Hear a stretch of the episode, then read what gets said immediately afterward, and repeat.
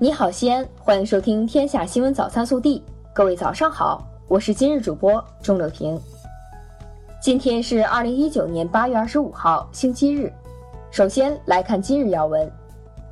二十四号，美方宣布将提高对约五千五百亿美元中国输美商品加征关税的税率，中方对此坚决反对。这种单边霸凌的贸易保护主义和极限施压行径。违背中美两国元首共识，违背相互尊重、平等互利的原则，严重破坏多边贸易体制和正常国际贸易秩序，必将自食其果。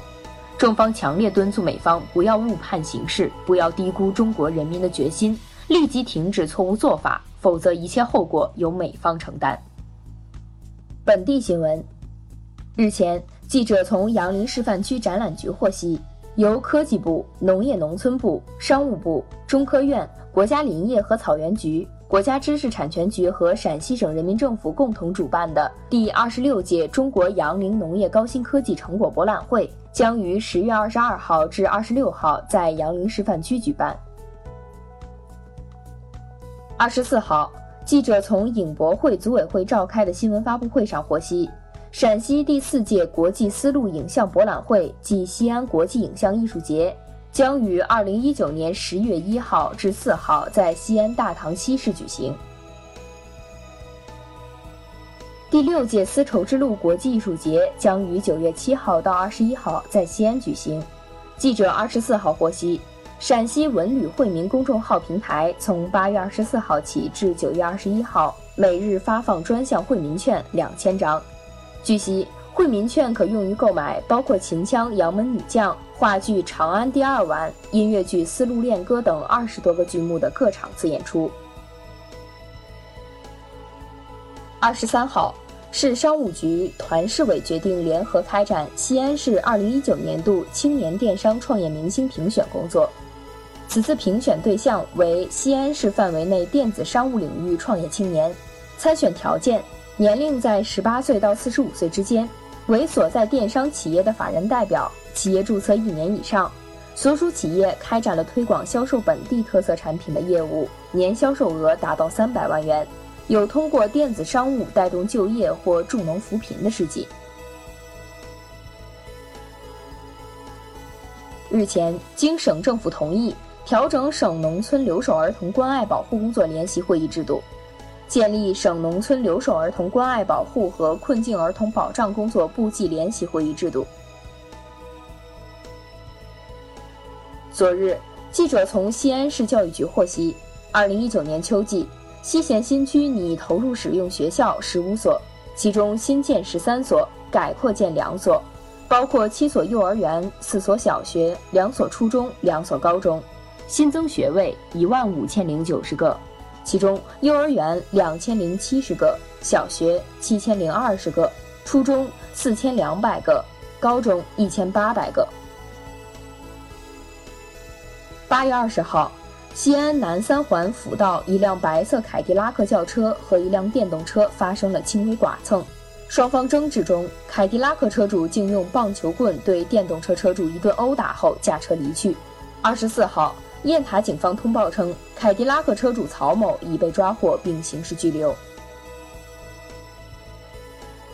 核定载客七人的面包车，包括驾驶员在内，竟然乘坐了十一名成年人。二十四号，记者获悉，阎良交警查处一起严重超员交通违法行为，对面包车司机批评教育外，并作出罚款两百元、记六分的处罚决定。全国第十届残疾人运动会暨第七届特殊奥林匹克运动会将于八月二十五号到九月一号在天津举行。二十四号，记者从省残联了解到，陕西省代表团共派出一百七十一名残疾人运动员参赛。昨天，中冠中甲联赛上演好戏，在中冠总决赛北区第二轮中。西安高新一联主场四比零豪胜山东望月，取得两连胜。在中甲第二十三轮中，陕西大秦之水在渭南市体育中心足球场以二比一力克北京北体大，保级已经没有悬念。西北狼中冠中甲双线奏凯，狼迷们也是乐开了怀。国内新闻：国家互联网信息办公室二十三号发布《儿童个人信息网络保护规定》，规定自二零一九年十月一号起实行，并明确任何组织和个人不得制作、发布、传播侵害儿童个人信息安全的信息。二十三号，辽宁省大连市第一艘国内航母完成第七次试航，并返回到大连造船厂。此次海上试航从八月一号起持续了二十二天。中国人权研究会二十四号发表《美国顾及难处的枪支暴力严重践踏人权》一文，揭露美国在枪支暴力方面长期存在的严重人权问题，指出美国在人权议题上的双重标准和虚伪实质。香港特区政府发言人就二十四号在九龙区的示威活动作出回应，特区政府对示威者的破坏及暴力行为予以强烈谴责，警方将严正追究所有违法行为。特区政府呼吁示威者停止暴力，让社会尽快恢复秩序。八月二十一号二十一时零五分。原二战时期日军慰安妇制度受害幸存者杨桂兰老人去世，享年九十九岁。杨桂兰老人于一九二零年生于湖北省通城县，曾被日军掳走，关在附近一处祠堂里，受害时间有数十天。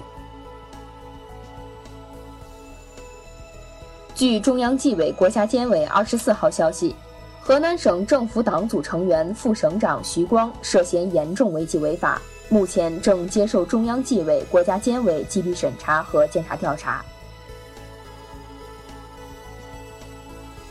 近期，上海迪士尼食品入园的有关规定以及安检翻包的做法，在互联网上受到质疑，并持续发酵。对此，上海迪士尼团队昨晚发布公开信回应称，不希望就味觉诉讼进行公开评论和回应。但上海迪士尼度假区充分尊重并积极配合包括调解在内的各项法律程序。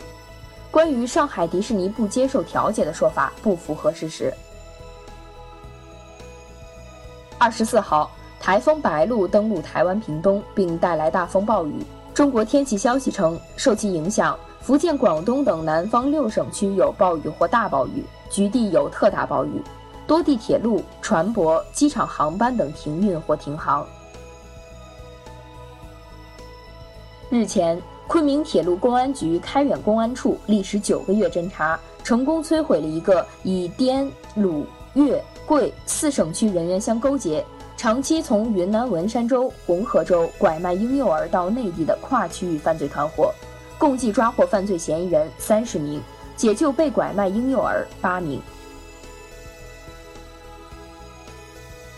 记者二十三号从河南省洛阳市公安局获悉，该局近日破获特大套路贷案件，共抓获犯罪嫌疑人一百六十八名，冻结涉案资金三千一百二十八万余元。目前，该案已经有一百名犯罪嫌疑人被批准逮捕，案件仍在侦办中。暖新闻：二十一号，山东临沂一住户家中突发水灾。危急时刻，附近的装修工张豪杰迅速爬上露台，果断拆下窗户，用锤子砸断不锈钢防盗窗，将被困在屋内的十二岁女孩救出。整个救援过程仅三分钟，女孩并无大碍。热调查：近日，昆明市城市轨道交通乘客守则指出，一些乘客在乘坐地铁时不顾其他乘客感受，使用外放电子设备。对其他乘客造成很大的噪声干扰，要求电子设备声音不得外放。你支持吗？你觉得地铁上最讨厌的行为是什么？更多精彩内容，请持续锁定我们的官方微信。我们明天不见不散。